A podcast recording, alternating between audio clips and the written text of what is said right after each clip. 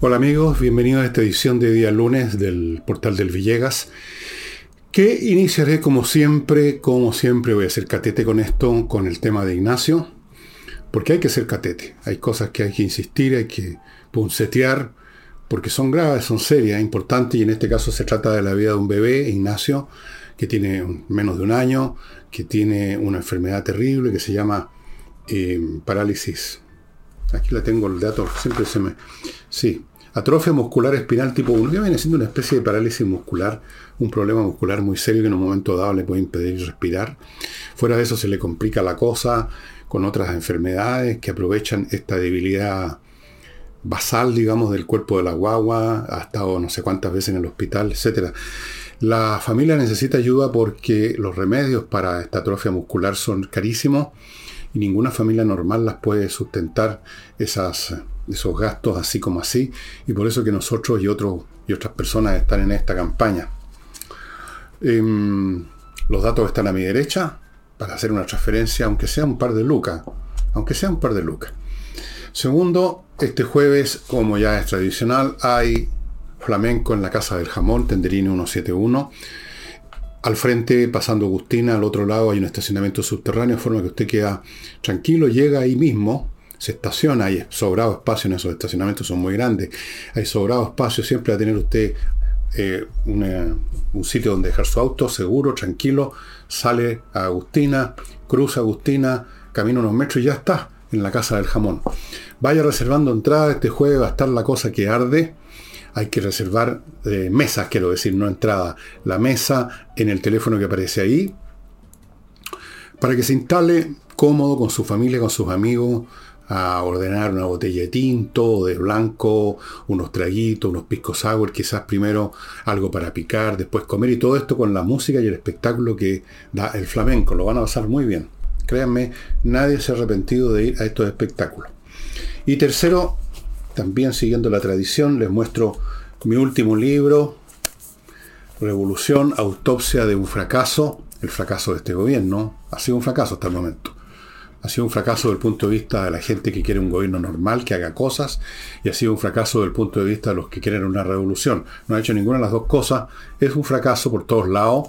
Vamos a ver qué pasa en lo que falta de gobierno, si, si se rectifica, si no, si sigue a los tumbos. Pero eso ya no es tema de este libro. El tema de este libro es el primer año.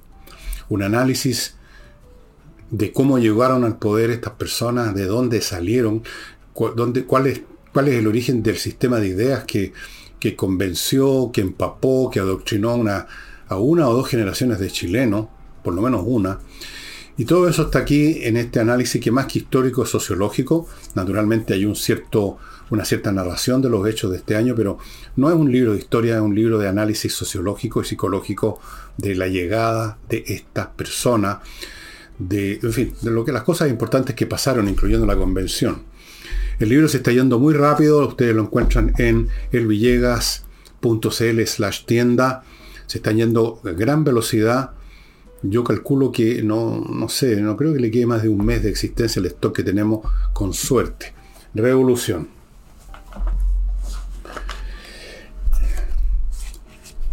El tema crítico que ha estado en primera plana estos días es el de la salud derivado de una nueva de una nueva enfermedad epidémica que es el virus sincicial.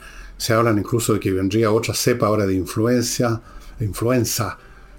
Eh, bueno, estamos, estamos pringados, como decían las viejas. Y se convirtió en una crisis porque no hubo suficiente preparación. Y no hubo suficiente preparación por un tema que he tocado un millón de veces en este programa, en el sentido de que la cultura política de la izquierda en términos generales, dejo espacio para algunas excepciones, no es una que tenga una gran habilidad o siquiera interés en el tema gestión, en cómo se hacen las cosas.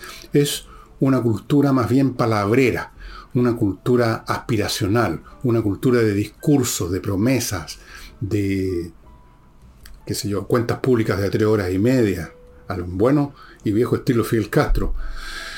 Es una cultura de charlatanes, hacerlo, para decirlo de frentón de cantinfla. Algunos que son mejores que otros, pero si ustedes vieron películas de Cantinflas, se, acordarán de que Cantinflas nunca hacía nada, nunca gestionaba nada. Se salía adelante pero era cantinfla. Por el, pues, pues que no, porque ¿eh? y eso era todo. Y es un muy buen retrato en general de la cultura latinoamericana, hecho sea de paso, de la cual vamos a hablar al final del programa, a propósito de un libro que les voy a mostrar.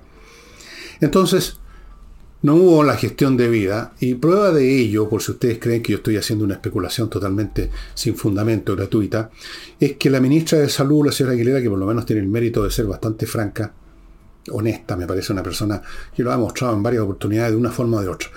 Y ahora eh, reconoció que, que no llamó, que no hizo las averiguaciones a ver si habían camas pediátricas en otros centros de salud privados. No llamó nomás. Si ustedes recuerdan el programa que tuve con Nicole Rodríguez, el último que hicimos, cuando hablamos del tema gestión, yo mencioné, puse como ejemplo que la gestión consiste en tomar el teléfono en primer lugar y empezar a dar órdenes para que los subordinados averigüen tal o cual cosa, tomando las medidas concretas que se deben, dando órdenes para que otros inicien acciones de tal o cual tipo, y que eso es gestionar, hacer cosas, hacer que las cosas empiecen a funcionar y no reunirse en una mesa con un montón de ineptos a ver a quién le transferimos la responsabilidad sin que se llegue a otra conclusión, y esta es una enfermedad que también se ve mucho en el mundo privado, sin que se llegue a otra conclusión de cuándo vamos a reunirnos de nuevo, el reunionismo, leninismo, mal endémico de la izquierda, y yo diría, en buen sentido, del país en su conjunto. El, charlataneo. Pero la izquierda llega al apogeo, llega a su máximo. Entonces, reconoció a la ministra que no hicieron la gestión de averiguar dónde podían haber camas pediátricas y como resultado de eso, un número que fluctúa según quien los diga de guaguas, han muerto.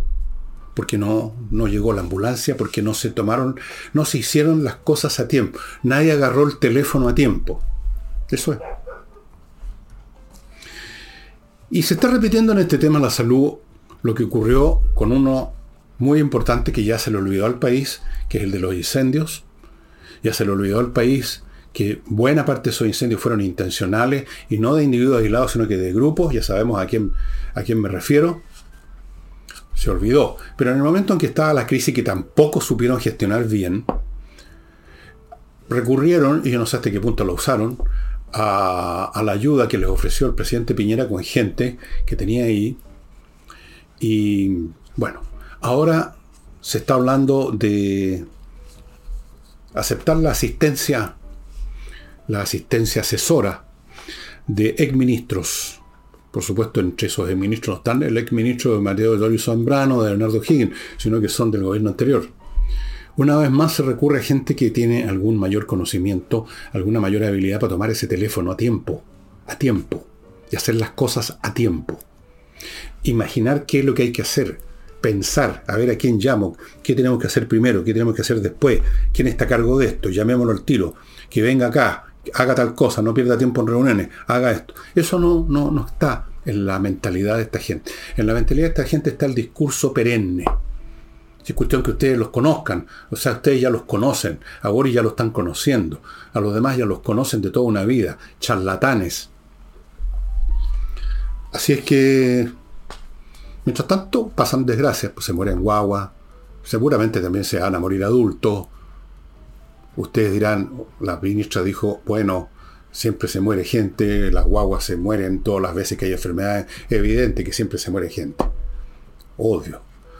La cuestión es si al menos se les atendió y por lo tanto se les dio una posibilidad de que no se murieran. Aquí no vamos a saber nunca qué habría pasado con estas guaguas que no se atendieron. Y vamos ahora a otro tema que también lo hemos tratado acá, pero que yo creo que tiene que seguirse tratando, porque además tiene aspectos políticos y tiene aspectos también un poco de, farsa, ¿no? Y es esto de la modernización del Estado, que es el gran mantra que se está ahora repitiendo, que se sacó a la luz, se sacó del baúl del recuerdo, porque no es primera vez que se habla de la modernización del Estado. Y aquí vamos a tratar de desentrañar ¿Qué es lo que hay detrás de esto de que vamos a modernizar el Estado o de que debiera modernizarse el Estado? El origen de toda esta cuestión es que el gobierno, en su porfía de hacer las cosas como quiere, cosa que también les advirtió que el gobierno no cambia su idea, sino que vuelve a insistir y vuelve y vuelve y vuelve, porque esa es su mentalidad. Ellos creen que tienen la verdad revelada y por lo tanto no van a aceptar nunca un traspié. Entonces, en julio, y no el próximo año, van a volver con el tema de la reforma tributaria, donde fueron derrotados estrepitosamente en el Congreso. Van a volver. Pero mientras tanto, tratando de hacer las cosas de otro modo, el gobierno se puso a reunirse con dirigentes de la alta empresa chilena. Llegó la gente de la Sofofa, llegó la gente de la CPC, eh, la señora de la Sofofa, doña Rosario algo, no me acuerdo el apellido, eh, ya conté, ya que salió embelesada a la reunión con este vendedor de pomada, con este encantador de serpiente que se llama Gabriel Boric. Entonces, para disfrazar este asunto, para envolverlo con otro envoltorio, con un papel de regalo, con otra palabrería. El gobierno se ha allanado hasta cierto punto en aceptar la proposición de estos dirigentes empresariales que han acudido en procesión, en romería a la moneda, en hablar ahora del pacto fiscal. Porque resulta que los empresarios quieren que se incorpore, junto con la reforma tributaria que se proponga que se incorporen temas tales como eh, terminar con la evasión tributaria, terminar con el contrabando de cigarrillos, que parece que efectivamente es un contrabando que significa harto dinero, 800 millones de dólares, no tenía idea que era tanto. Eh, dar, dar, poner fin o acotar el comercio informal que ha llegado a niveles imprecedentes en Chile. Naturalmente el comercio informal no paga ninguna cosa y está muchas veces suministrado por, el robo, o sea, se vende mercadería robada. Y fuera de eso, la modernización del Estado. En primer lugar, vamos, vamos por parte, estimado amigo. Vamos a examinar punto por punto qué es lo que va a hacer el gobierno con, esto, con este supuesto pacto fiscal y qué pretenden los empresarios con este supuesto pacto fiscal y en qué termina siendo un supuesto pacto fiscal. Pero antes de eso, les voy a recordar algunos de mis avisadores. Todos productos y servicios que son útiles para usted pueden serlo. Por ejemplo, este, si usted vive en un condominio o vive en un edificio y vive con el creo en la boca por los robos, porque los asaltos, entonces yo le sugiero que se pongan en manos de seguridad y accesos a esta empresa que está a mi derecha, que se encarga de poner protección, de controlar el punto clave en un condominio, un edificio que es la puerta de entrada, simplemente. Los ladrones que ya franquearon la puerta de entrada, la reja del condominio o la puerta del hall de entrada del edificio, ya está todo perdido. Una vez que están adentro, van a hacer lo que quieran. Es ahí donde hay que controlar. Control de accesos es la especialidad de este grupo. Para estos efectos instalan una serie de dispositivos de vigilancia electrónica, no solo cámaras, eh, instalan o hacen que operen determinados protocolos y con esto se controla el acceso. Se hace uso de la más avanzada tecnología, no solamente una camarita, es indispensable. Si usted no cuida la entrada, usted está simplemente jugando a la ruleta rusa, estimados amigos. Así que pónganse en contacto con seguridad y accesos.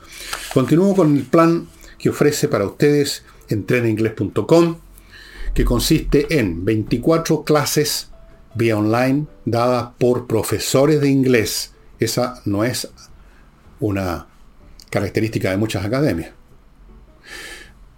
Yo recuerdo una a la que fue mi mujer, que era muy conocida en esos años, estoy hablando de unos 20 años atrás, estaba muy de moda, era como muy top.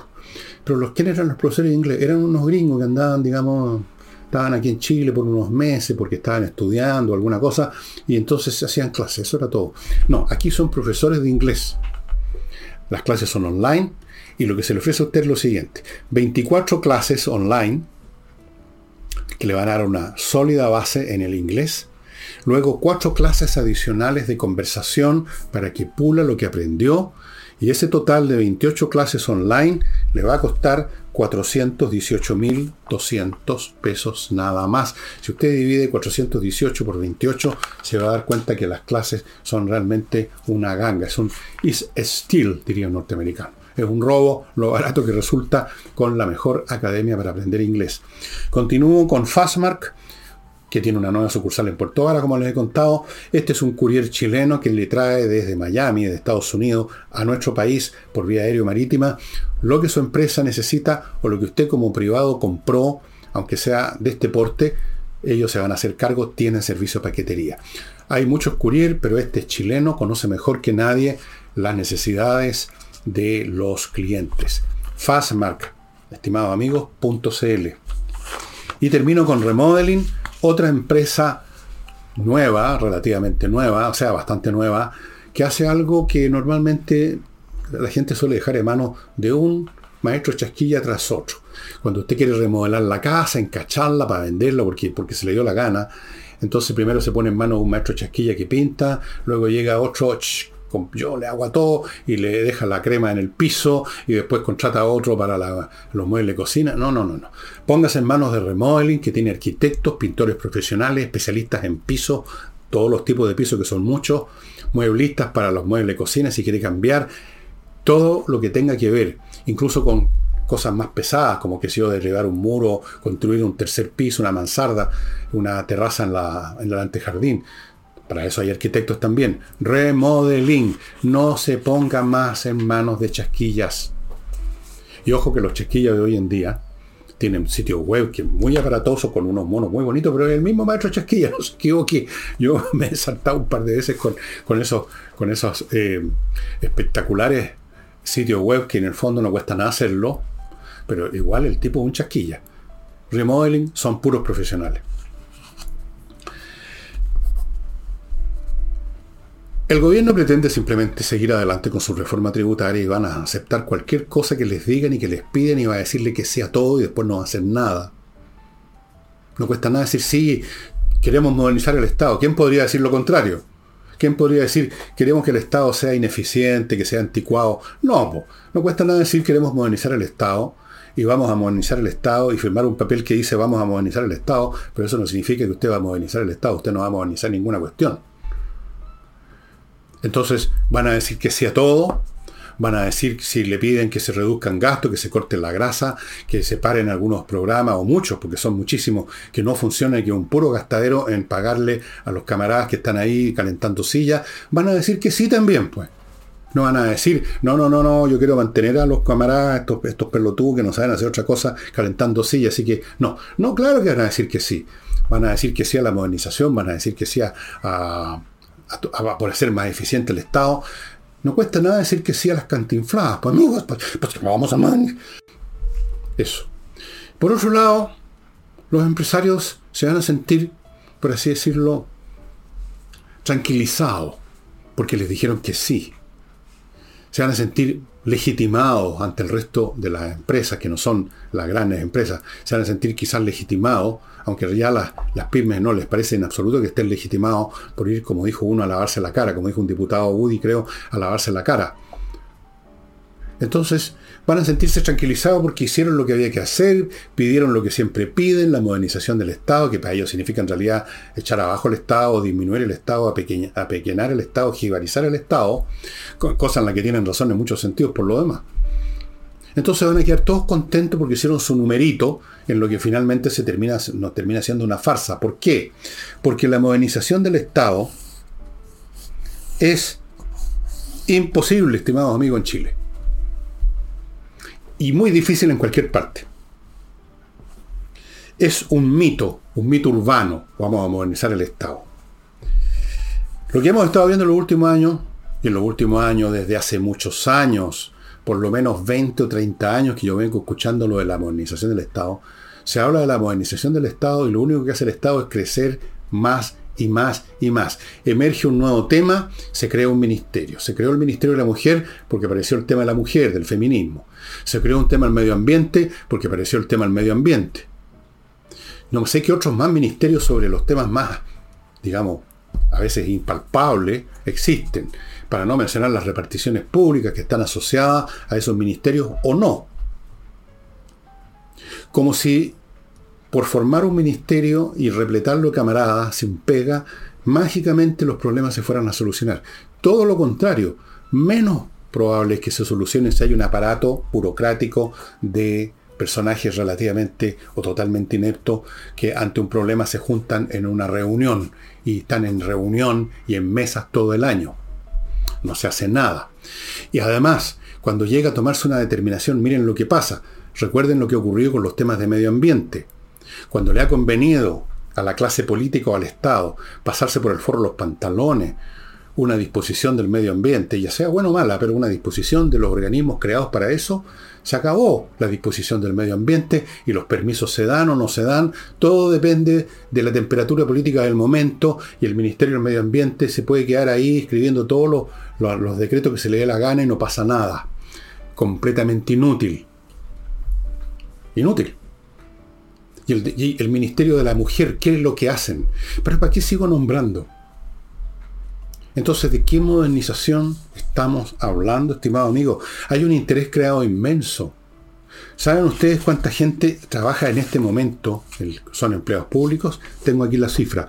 1.189.092 personas. Multipliquen eso por una familia promedio.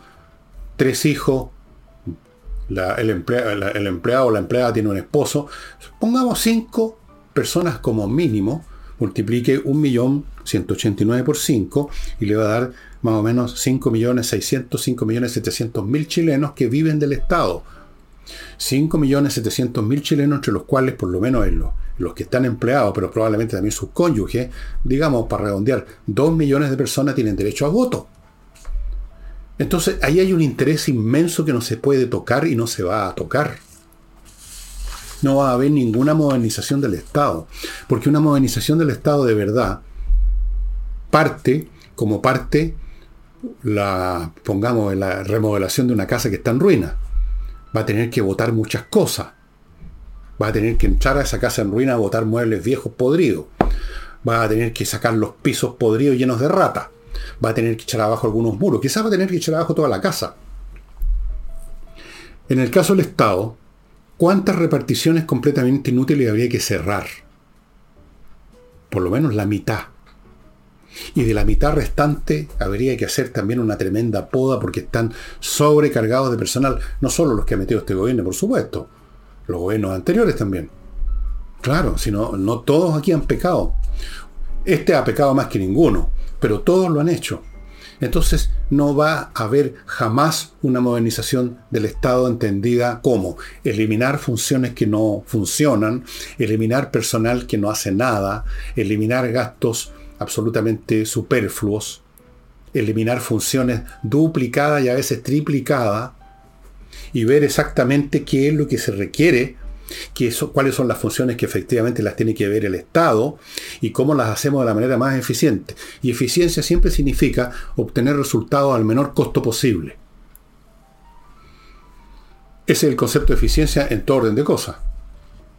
Que sea lo más barato en términos de, cantidad de personal, de cantidad de recursos fiscales. Obvio. Eso no lo va a hacer nunca el Estado chileno. Realmente no lo hace ningún Estado, a serles bien franco. O sea, si ustedes examinan las estructuras estatales de países incluso desarrollados, se van a encontrar también con una floración tremenda. Ahora, en Chile hay más aún. No es simplemente que es un tumor que haya crecido mucho. Es peor que eso. Este es un tumor que se integró al resto del sistema orgánico de la nación. Es parte constituyente de su ser, de su cuerpo. No es una enfermedad que es muy grande y cuesta operarla. Eso ya sería complicado. No, se, integró al hígado, al páncreas, al cerebro y al estómago, forma parte del funcionamiento, llamémoslo así, biológico del cuerpo social. Usted ya no lo puede sacar. Y, una de las razones por esta cuestión del número y del peso, ¿cómo usted saca o disminuye a la mitad por lo menos un aparato que tiene que ver con la vida los intereses de 5 o 6 millones de chilenos? Imposible. Entonces, es una farsa esto. vamos a modernizar el Estado, tenemos que modernizar el Estado, tenemos que esto. Hay que, el típico hay que chileno, hay que hacer esto, hay que hacer lo demás ya. No se va a hacer, se va a decir. Boris va a firmar cualquier cosa, prácticamente cualquier cosa, con tal de que le den el sí de las niñas cuando presente su reforma tributaria, cuyo objetivo es tirarle el cogote más a la gente para seguir teniendo más dinero para pagar a sus compañeros, a los, bueno, a los como 100.000 extras que ha metido en, esto, en este, este año por ahí cerca de esa cifra, para mantener, eh, para crear nuevas dependencias, eh, nuevas dependencias administrativas del Estado. ¿Para qué hablamos de los municipios que también en cierto sentido son parte del Estado? ¿Quién controla los municipios que se han constituido en uno de los focos de corrupción más importantes de Chile? Hoy día mismo, mientras estoy grabando, en la mañana mientras leía, eh, estuve viendo datos sobre el tremendo agujero financiero que quedó en la comuna de Vitacura con la gestión del señor que estaba ahí a cargo. ¿Qué ha pasado en el municipio de Santiago cuando estaba de alcaldesa la señora actual ministra de Interior? ¿Qué pasó antes de Matei en la comuna de Providencia? ¿Qué ha pasado en comunas del norte donde los alcaldes han salido con las manos así, pero los han llevado presos por, por toda clase de irregularidades? 300 y tantos municipios los cuales conocemos los enredos financieros, la corrupción, el despelote y la ineficiencia de las pocas que llegan a la prensa que se conocen. ¿Quién opera eso? Como les digo, este es como un cáncer que se hizo parte ya del cuerpo. Tiene tantas extensiones, tantas ramificaciones, que es inoperable. Tendría que destruir el cuerpo completo. Tendría que partir de cero, no se puede partir de cero. Ningún sentido. Así es que no va a haber ninguna modernización del Estado, van a haber gestos, van a haber palabras, van a haber discursos, van a haber mentiras. Y eso es todo. Y vamos a seguir viendo todos los días la ineficiencia del Estado en salud, en educación, hasta en obras públicas, estimados amigos, y hemos llegado a un nivel que no se conocía antes, con obras que se mandan a hacer que no funcionan, como ese famoso puente levadizo que no, nunca se pudo reparar, todo mal hecho de un principio. Y no solamente eso no se repara, sino que se quiere que le, se desea que el Estado se haga cargo de más cosas. Ahora del litio. Que cuando lleguen a hacerse cargo el litio ya no se va a a utilizar porque siguen desarrollándose alternativas para las baterías sin hacer uso del litio. Entonces no hay ninguna modernización del Estado. El Estado, este tumor que crece y crece, va a terminar matando este cuerpo nada más. Es un freno pero nadie lo puede quitar ese freno. Porque de él depende la clase política. De él depende esta gente. Ellos mismos son partidarios del Estado. La gran mayoría de la gente que está trabajando en el Estado ahora, y me refiero a los puestos más altos, partiendo por el presidente de la República, nunca trabajó en nada. No tienen ninguna capacidad de gestión, ni voluntad, ni capacidad de trabajo para hacerlo. Nunca. ¿En qué ha trabajado Boric antes de ser presidente? Acepto discurso. Primero en el colegio, después en la universidad, después en estas organizaciones estudiantiles, después como candidato, discurso más discurso, más caras de seriedad, más todas las habilidades actorales, mediocres, pero habilidades después de todo que le conocemos. Y hagan ustedes el análisis del resto del personal, vayan viendo quién tiene capacidad de gestión. Ellos han vivido también de la teta fiscal. Entonces, vaya a pedirles a ellos modernización. Es como pedirle a alguien que se corte una pierna, pues. Así es, pues. Amigos, déjenme, por favor, si me permitís, en todo caso no me lo podéis impedir, que me haga cargo de otro bloquecito, todos productos para su beneficio, amigos. Aquí no, no estamos publicitando la venta de aviones de combate ni nada. Torch, las linternas como esta que la tenía recién en el bolsillo, pero me la saqué del bolsillo junto con las llaves para mostrárselas, ando trayendo siempre. Nunca se sabe en qué momento uno va a necesitar una linterna con una potencia lumínica impresionante. Y usted gradúa esto como quiere.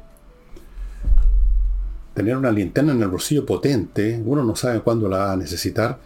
Y estas son uno de los tipos de linternas que ofrece Torch. Linternas que tienen una batería propia incorporada que se carga, como aquí tiene un huequito para una unidad USB, se cargan en su computador, por ejemplo, y listo. Son realmente fantásticas. Aguantan caídas, no tienen ningún problema en el agua, son realmente extraordinarias y hay muchos modelos. Yo ya les he mostrado varios. Hoy día les muestro este. Miren, miren, miren. Qué chiquitito. Y continúo con kmmillas.cl, donde usted puede vender sus millas acumuladas por sus vuelos. No olvide que las empresas aéreas las hacen desaparecer esas millas y usted se queda sin nada. No se pueden guardar indefinidamente.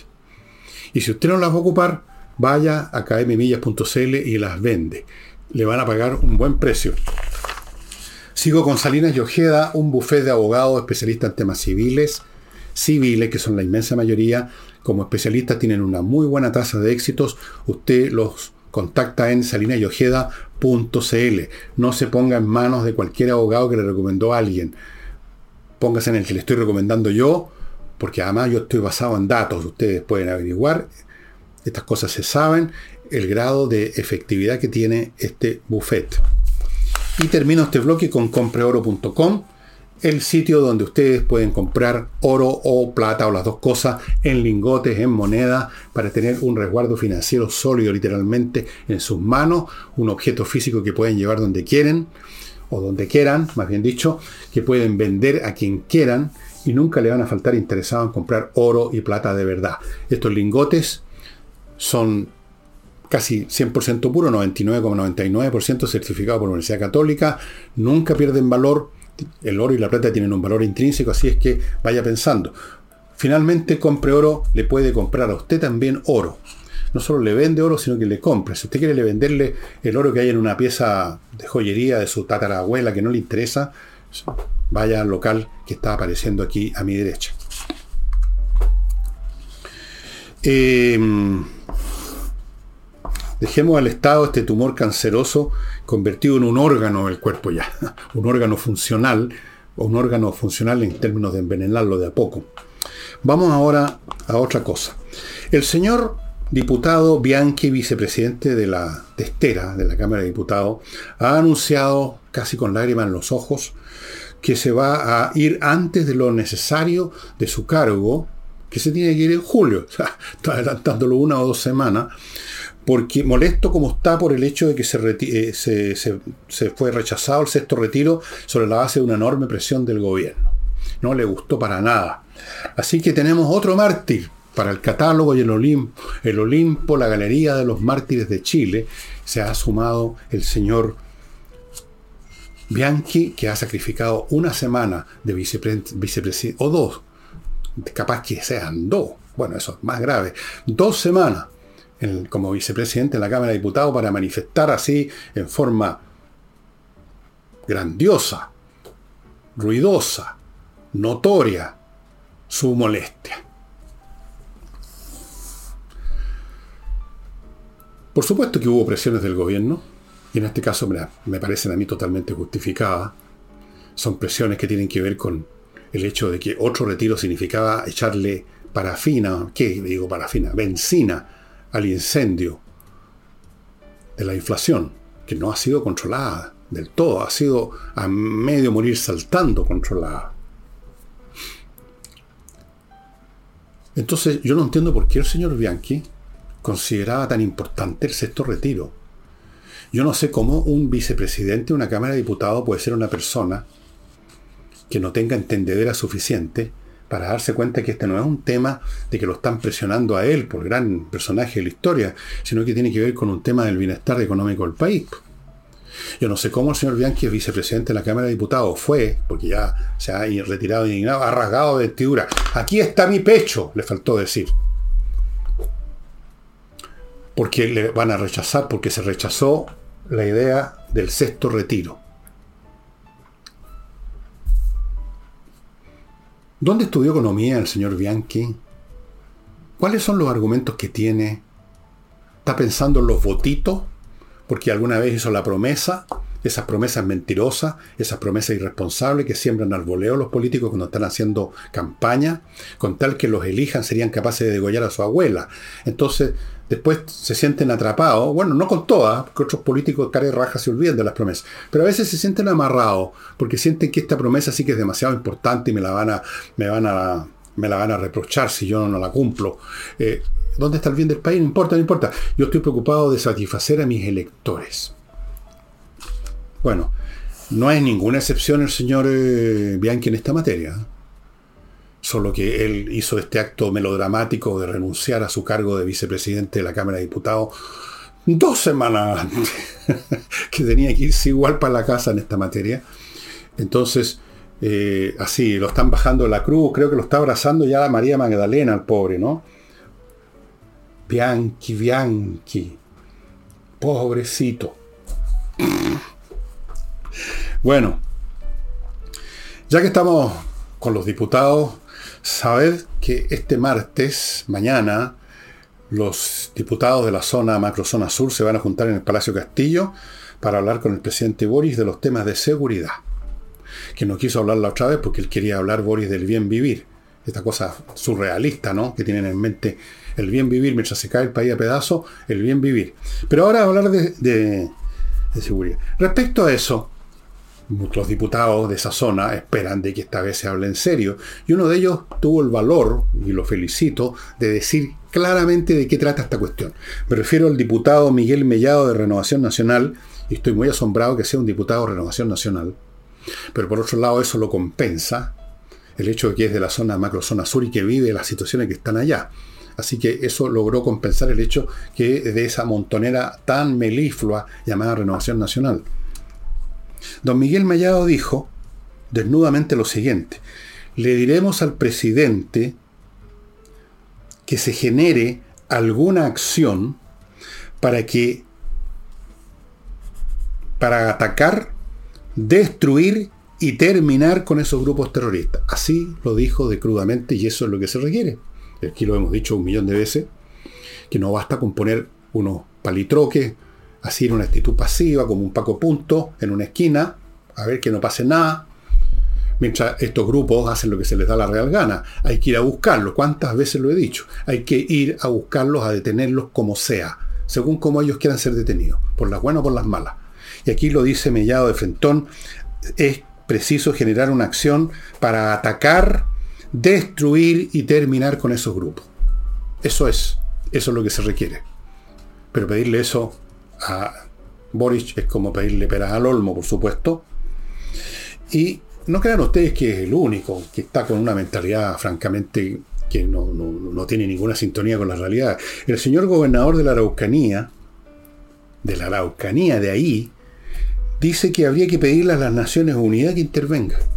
O sea, a la misma organización que fue un factor que ha sido y es un factor importante en la existencia o en la defensa o en la justificación o en la legitimación de estas llamadas causas de los pueblos originarios. Así como tiene que ver también con el tema de la inmigración. Y aunque así no fuera, estimados amigos, ¿qué tienen que hacer las Naciones Unidas en un tema de soberanía nacional? Porque este es un tema de soberanía nacional a esta altura. Porque estas organizaciones, la CAM y las otras, que son aún peores, más sangrientas, más, más bárbaras, más salvajes, más, digamos, de época los trogloditas, se apoderaron de un peso país O sea, Chile no llega, eh, no funciona la Araucanía, la Araucanía no, no existe el Estado chileno. No existe. Entonces va a haber que ir a recuperar, a reconquistar, como hacen los ucranianos ahora reconquistando poco a poco su territorio por medio de los recursos que sean necesarios, pues. Pero eso no lo va a hacer. Porque este gobierno y en general la gente que llegó al poder y la gente que lo apoya, toda esta generación de buenistas, por no decir huevonistas, toda esta generación absolutamente adoctrinada con el discurso políticamente correcto, uno de cuyos capítulos el tema de los pueblos originarios y la, deuda histórica y la cacha de la espada. Esas personas jamás, jamás van a ir a atacar, a destruir y a terminar como pide Mellado a, los, a esos grupos terroristas. Primero porque no los consideran terroristas, los consideran luchadores sociales. Segundo porque están de acuerdo con la lucha de esos terroristas o luchadores sociales tienen simpatía, tienen cercanía. Quizás de vez en cuando no están muy de acuerdo con sus métodos, pero eso es también una mentira y una hipocresía. Saben perfectamente que si usted se quiere apoderar de un territorio tiene que usar la fuerza, y es lo que están haciendo. Entonces, ¿qué mentiras va a decir ahora el señor Boric? ¿Cuáles son las disposiciones? ¿Una nueva mesa de diálogo? ¿Un nuevo plan de paz? ¿Un nuevo plan del buen vivir? ¿Una nueva mesa de coordinación? ¿Una nueva mesa de diálogo? ¿O eso que sacan a, relucir hay que llevar más recursos, como si esto fuera un tema de dinero? Bueno, tal vez lo sea, ¿no? Tal vez le están pagando.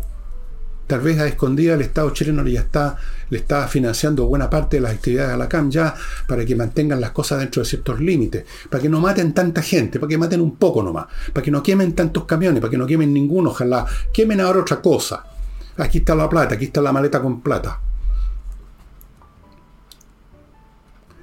Todas estas cosas que tienen que ver, todas estas iniciativas, ya sea que salgan de algún sector de los políticos, ya sea que vengan de la gente, lo que pide la gente en las encuestas, lo que dicen algunos, porque la mayoría están vendidos al gobierno, comunicadores, todo eso no tiene ningún efecto. Ninguno. Esta gente sigue adelante con sus planes, con sus reformas tributarias, con su educación sexual para niños, que ya he visto algunas imágenes que francamente no las puedo creer. Ellos siguen en eso, ellos creen en eso. Dense cuenta, ellos creen 100% en que tienen la razón. Ellos vieron la luz. Ellos recibieron la buena nueva. Ellos recibieron los mensajes del Altísimo. O en este caso más bien de las Naciones Unidas, de otras organizaciones. O de algunos caballeros muy magnates norteamericanos que están detrás de muchas de estas cuestiones. No los van a convencer, no los van a cambiar. El cambio para Chile viene con el fin de este gobierno simplemente. Con la derrota total de este gobierno en alguna elección, que no va a ser las elecciones intermedias, porque ustedes ven lo que pasó el 4 de septiembre, les dieron una paliza y siguen en las mismas. Va a haber que sacarlos en tres años más en la elección presidencial. Antes de eso no va a haber nada esencial que cambie la conducta de este gobierno. Pueden cambiar los discursos, pueden inventar nuevas mentiras, pueden contar nuevos cuentos, pueden inventar eh, esto, como esto del pacto fiscal, por ejemplo. O sea, o aceptar lo que inventaron otros. Pero no va a pasar nada. Ellos están decididos a seguir adelante porque creen 100% que tienen que echar abajo el modelo neoliberal y no hay más que hablar, pues amigo.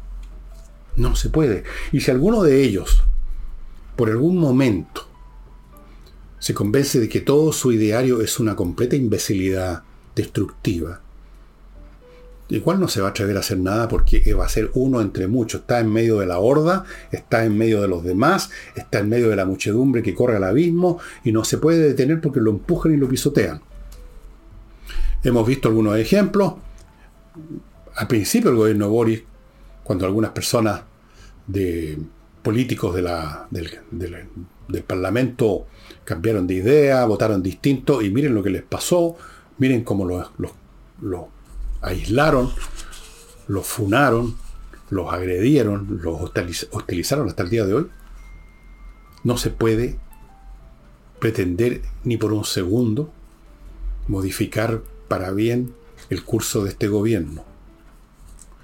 Todo lo que se puede hacer es tratar de dificultar lo más posible que sigan adelante con sus proyectos y esperar que pase el tiempo y echarlos definitivamente en la escena nacional.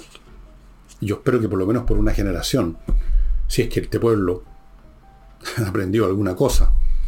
Porque por Dios que rápido se olvida lo que se ha aprendido, ¿no? En política. Amigos, otro bloque, Learning Group. Emprendedores exitosos enseñándole a usted a ser un emprendedor exitoso. ¿Qué mejor profesor que el que prácticamente ha logrado lo que enseña, que lo ha hecho él mismo? Estos emprendedores están dando sucesivos cursos a personas que quieren, por ejemplo, convertirse en administradores de edificios, que quieren hacer negocios rematando propiedades y después vendiéndola, y cómo hacerlo, cómo mononar la propiedad. Todas esas cosas son complejas. Ellos le van a enseñar, hay sucesivos cursos, amigos. Yo les sugiero que, por ejemplo, hay uno de producción de eventos que ya debe estar por venir también. Eh, otro de oratoria, técnicas para hablar en público. Tienen montones de cursos los dan en directo, en físicamente, en presencia, digamos, en sus salas en, en Providencia, o los dan por internet. Learning Group. Continúo con Lomas de Millaray, un proyecto inmobiliario que está eh, poniendo a su disposición parcelas preciosas en la comuna de Los Muermos, en la región de los lagos. Hermosísima región. Son parcelas que lo tienen todo. Electricidad subterránea, o sea, nada de postes con hilos colgando, sino que todo va bajo tierra. Caminos interiores amplios, buenos.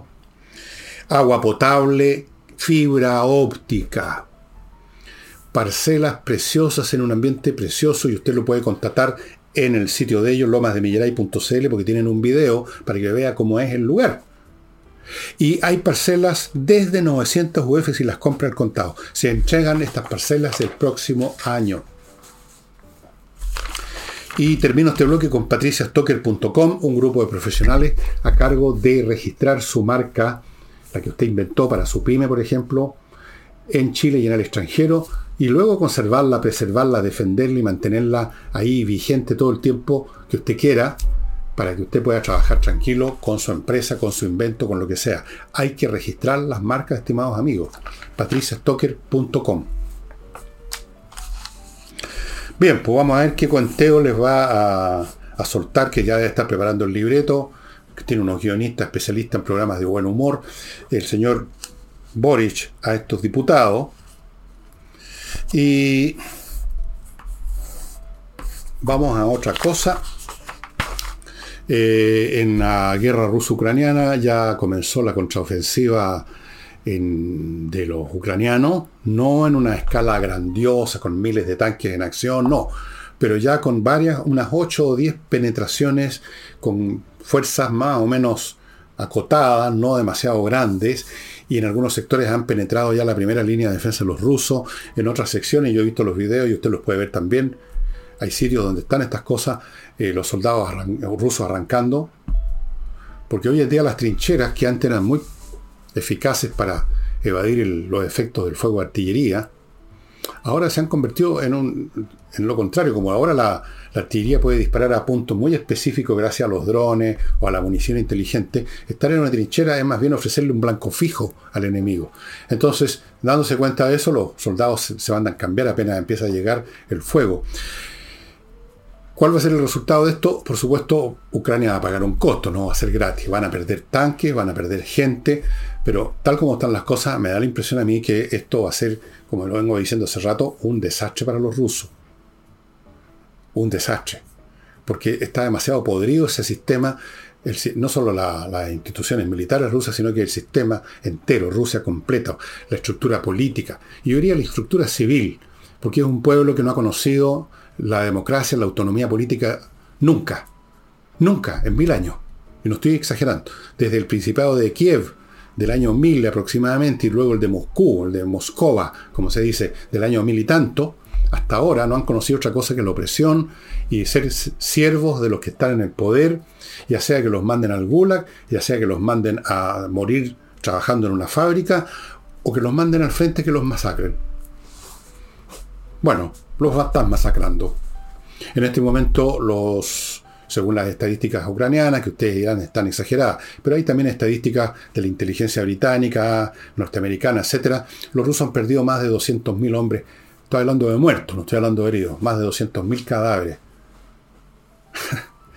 Eso es. Eh, va a ser difícil de todas maneras, pero yo creo que el final va a ser estrepitoso, calamitoso para los rusos. Hay disensión interna que ha ido creciendo en Rusia. Hay eh, pendencias entre distintas secciones del aparato militar ruso. Por ejemplo, entre este grupo de mercenarios, los Wagner y el ejército regular dentro del ejército regular entre distintos militares. Ustedes saben que no hay nada que desuna más que la derrota.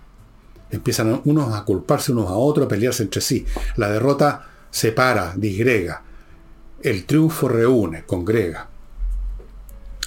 Y mm, voy a mostrarles dos libros hoy día interesantes, muy distintos, pero antes les voy a contar de Villaflores una empresa que pone a su disposición los más hermosos arreglos florales de la plaza.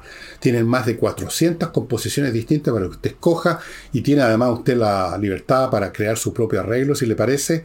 Los profesionales de ellos son muy atentos. Yo lo, yo lo he comprobado, hospitalario, resuelven todas las dudas, entregan en su domicilio los arreglos que usted quiere y hay un, un 15% de descuento con el código F Villegas. Reparto en todo Santiago. Hey, el corredor inmobiliario que está vendiendo. Sí, pues, si usted tiene una propiedad con otro corredor y no ha pasado nada, póngase en contacto con Ángel Hey y venda de una vez por todas. Y termino con mi climo, que está con este tremendo ofertón de que usted compra tres equipos y le pasan cuatro los mejores equipos de climatización que hay disponible en Chile en este momento, incluyendo la instalación y la mantención. Ambas son también de primera categoría. Esta empresa ha ganado premios internacionales por eso. Es la climatización ideal, estimados amigos. Ideal. Compre tres, le dan cuatro. Sea, usted se puede poner de acuerdo con alguien, por ejemplo. Compran entre los dos, tres, les dan cuatro y se reparten dos y dos. ¿Qué mejor? Bueno, los libros que les quiero mostrar son bastante distintos unos del otro. Uno es un libro fantástico, escrito en los años 50, publicado en los años 50, de un gran ensayista y poeta mexicano, Octavio Paz. Es, bueno, en esta edición mía hay las dos cosas, El laberinto de la soledad y Vuelta al laberinto de la soledad, colección popular del Fondo Cultura Económica. Es un ensayo sobre el mexicano, sobre la identidad del mexicano, un mexicano pobre, sobre todo y sobre todo además del mexicano pobre que emigraba a Estados Unidos se encontraba con una civilización superior, porque esa es la realidad, superior. Y, pero es también en el fondo el espíritu y el alma de los pueblos latinoamericanos, no solamente los mexicanos del año 50, sino que yo diría del latinoamericano de, de todas las clases, pero especialmente las clases más humildes del año 2023. Es un estudio realmente muy profundo, muy penetrante, mejor de que cualquier cosa que haya leído de psiquiatra o especialista en psicología social, este famoso clásico de Octavio Paz, que le costó la enemistad, por supuesto, a toda la izquierda latinoamericana. Porque la izquierda latinoamericana ya en ese entonces, como ahora, solamente quieren ver a los latinoamericanos como víctimas, pobres víctimas del imperialismo. Nunca se miran a sí mismos en el espejo lo que somos, lo que son. Este libro está disponible en todas partes, en todos los idiomas, en Amazon, incluso en librerías chilenas, podrán creerlo, lo he visto en librerías chilenas, en cadenas de librerías chilenas, está disponible también del Fondo Cultura Económica, un pequeño cambio en la portada, esta misma edición, amigos, es un libro, cuando yo lo leí hace muchos años atrás, quedé realmente asombrado de la inteligencia de este hombre, que, que se penetra en el alma del latinoamericano común y corriente. Yo creo que más de lo que él mismo quizás pensó hacer. Eso es uno de los libros que les quería mostrar. Y el otro, para los que les gusta la historia de la tecnología, este que está disponible en Internet, la Internet victoriana. ¿What? Dirán ustedes. Bueno, como dice aquí en las primeras líneas, en el siglo XIX no había televisión, ni aeroplanos, ni computadores o naves espaciales, no habían antibióticos, ni tarjetas de crédito, ni hornos de microondas, ni discos compactos, ni teléfonos celulares, pero había sin embargo una Internet. Se refiere a cuando en Europa en el siglo XIX, luego también esto llegó por supuesto a Norteamérica, al resto de América, a Chile, a otras partes, se desarrolló esta gran invención comunicacional, enorme invención que es el telégrafo. Hasta ese momento, a lo largo de toda la historia humana, hasta el momento que se empiezan a atender de los hilos del telégrafo, la comunicación era lentísima, basada en la velocidad del viaje por tierra o por mar, lo que le demoraba un barco, o lo que demoraba un carruaje, o un jinete, o un caminante. Todo era lentísimo habían sociedades e imperios en que, por ejemplo, los estaban atacando los bárbaros en una provincia y no se enteraban hasta 15 días después, o una semana. Esto produjo un cambio enorme en la vida de Europa, aceleró la revolución industrial y la historia de cómo partió esto, es la que nos cuenta eh, Tom Standage, que se especializa, este historiador en este tipo de cosas, en la Internet victoriana. Súper entretenido, amigos. Ustedes probablemente identifican el telégrafo con Morse, pero la historia es mucho más vasta, más complicada, como de costumbre. Detrás de todo invento hay muchos inventores, pero solo uno llega a la fama, llega al éxito, logra comercializar, se hace famoso y los demás son olvidados. Es una historia complicada, muy interesante, con sus propias tragedias internas. Así es que dos libros, Octavio Paz, El laberinto de la soledad, y lo que escribió años después, revisó su propio libro y escribió Vuelta al laberinto de la soledad y la Internet victoriana. Y mañana, estimados amigos, estaremos con Nicole Rodríguez. Muchas gracias. Hasta entonces.